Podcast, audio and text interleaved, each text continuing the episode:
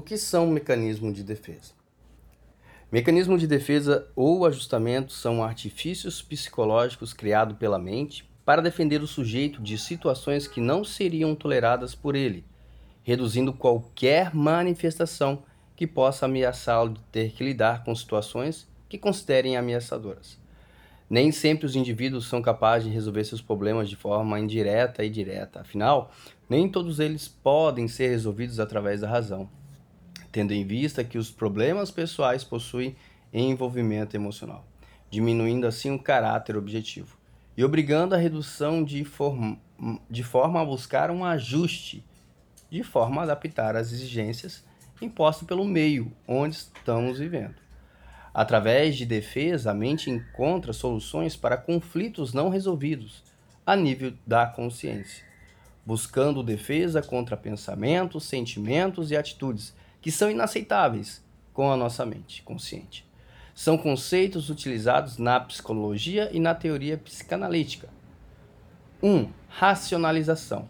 Consiste em buscar explicações aceitas pelo que seu racional está disposto a aceitar.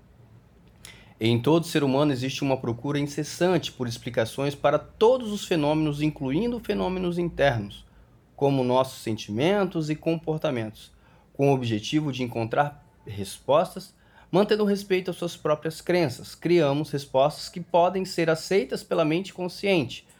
Buscamos razões ainda que falsas para as nossas atitudes e fracassos. Exemplo de racionalização. 1. Um, o fumante que fala que fuma porque o cigarro acalma, ajuda a colocar os pensamentos em ordem. 2. Alguém que não consegue algo que deseja, justifica dizendo que não queria de verdade, como uma promoção em um emprego que, na verdade, pensando bem, não seria realmente boa. 3. Em transe hipnótico instala-se uma sugestão que o sujeito, toda vez que ouvir a palavra abacaxi, irá mover uma cadeira de lugar. Damos em seguida amnésia ao sujeito, para que ele não se recorde que esteve em transe hipnótico. Após ouvir a palavra e mover a cadeira do lugar, ele precisará buscar respostas lógicas para sua ação e tenderá a inventar uma justificativa qualquer, como o fato de que a cadeira estava atrapalhando a passagem. Isolamento. Consiste em separar fatos por mais que não faça sentido algum serem separados, por mais que estejam totalmente correlacionados. É isolar um pensamento não querendo ver que existe interação com outras situações ou pensamentos. É separar a causa que defende, não querendo ver a realidade. Exemplos de isolamento: um biólogo criacionista que, para proteger-se atrás de sua crença religiosa, descarta a possibilidade de evolução das espécies ou da existência do passado de animais que não existem no seu livro religioso, a Bíblia, mesmo que existem fósseis e provas científicas para isso. 2. Religiões que defendem o amor, mas torturam e matam em nome dele. Intelectualização.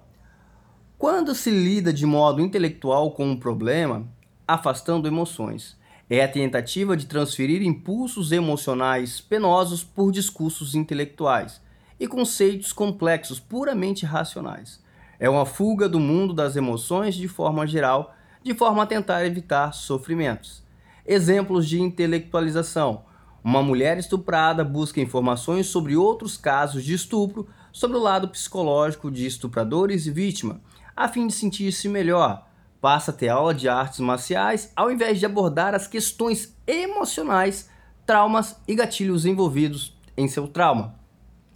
Uma pessoa que descobre que tem câncer pedindo detalhes sobre probabilidades de sobrevivência, taxa de sucesso de cirurgia, preço do remédio e etc.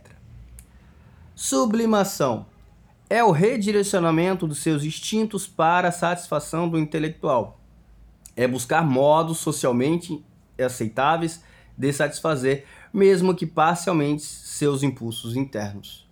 Exemplo: pessoas agressivas tornarem lutadores de alguma arte marcial como uma forma de socializar sua, sua agressividade.